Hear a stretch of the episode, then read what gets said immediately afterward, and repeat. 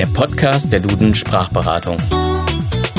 Folge 118 Urlaub, Ferien, Sommerfrische.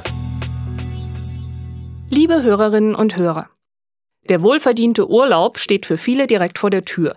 Aber haben Sie sich auch schon mal Gedanken darüber gemacht, woher der Begriff Urlaub eigentlich stammt? Wahrscheinlich nicht, denn für die meisten ist nur entscheidend, dass man seinen Urlaub erlaubt bekommt und nicht, woher das Wort stammt. Aber genau da haben wir sie schon, die Herkunft. Denn der Urlaub war ursprünglich nichts anderes als eine Erlaubnis. Und man muss ja auch nur das U mit dem E austauschen, um die Verwandtschaft der beiden Wörter zu erkennen. Was aber wurde denn einst erlaubt mit dem Urlaub? Dazu werfen wir einen Blick zurück in die Ritterzeit.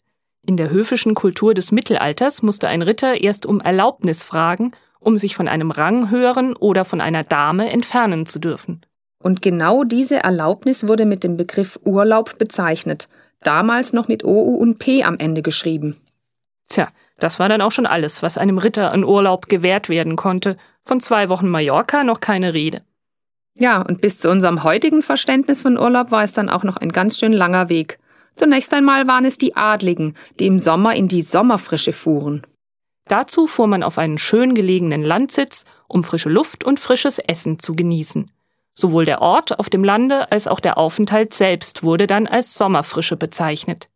Seit dem 19. Jahrhundert kam dann auch zunehmend das wohlhabende Bürgertum auf den Geschmack und gesellte sich unter die Sommerfrischler, denn durch die Eisenbahn wurde das Reisen deutlich leichter und komfortabler. Natürlich verfügte nicht jeder Bürger über eine eigene Sommerresidenz auf dem Lande, und so profitierten mehr und mehr auch Hotels und Pensionen von dieser Entwicklung, und es war quasi der Beginn des modernen Tourismus.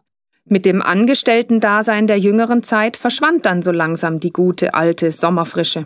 Jetzt ging es nur noch ganz schnöde um die Erlaubnis, von seinem Dienstverhältnis vorübergehend freigestellt zu werden. Und damit hielt der Urlaub in seiner heutigen Bedeutung Einzug. Der Begriff Ferien dagegen geht auf das lateinische Ferie für Festtage oder religiöse Feiertage zurück. Und früher wurden auch verhandlungsfreie Tage bei Gericht als Ferien bezeichnet. Seit dem 18. Jahrhundert wurde mit der Einführung zusammenhängender Schulferien die Bedeutung schließlich allgemein auch auf Urlaub im heutigen Sinn erweitert. Zum Schluss noch ein sprachpraktischer Tipp. Ob Sie nun im oder in Urlaub sind, das ist Jacke wie Hose.